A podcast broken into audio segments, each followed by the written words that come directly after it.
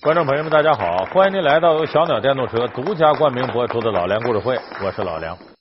我们上期节目呢，给大家介绍了拳王穆罕默德·阿里二十二岁之前他整个经历的事情。那么他二十二岁这一年呢，七回合击倒了魔鬼索尼·利斯顿，首先获得了重量级拳王。第二天，他在报纸上登出来了，我呀改名了。我不再叫卡修斯·克莱，我叫穆罕默德·阿里。他这么叫呢，有两个意义。头一个呢，表示自己啊信奉伊斯兰教，成为穆斯林，追求人与人之间的平等，表达了他的人权立场。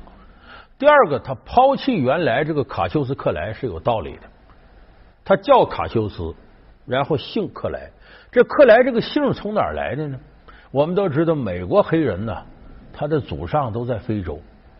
是漂洋过海贩运黑奴到了美洲大陆，最后才繁衍生息成为美国黑人。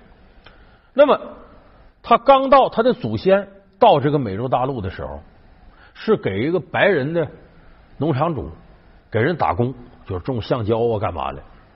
这个农场主呢，这白人姓克莱，意思是呢，你给我打工了，我赐你姓。说白了就是呢，阿里的祖上呢是人家白人的奴隶，人家姓克莱，那你也跟着姓就完了。所以这个姓呢，其实呢挺屈辱，代表人身没有自由，自己是奴隶祖上。所以阿里呢把这个抛弃掉，也表示我要真正意义上追求黑人和白人的平等。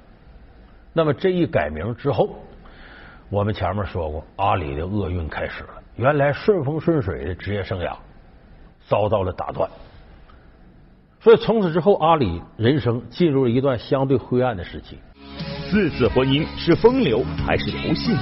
罹患绝症竟然是因为拳击，被判入狱，他又怎样逃离险境？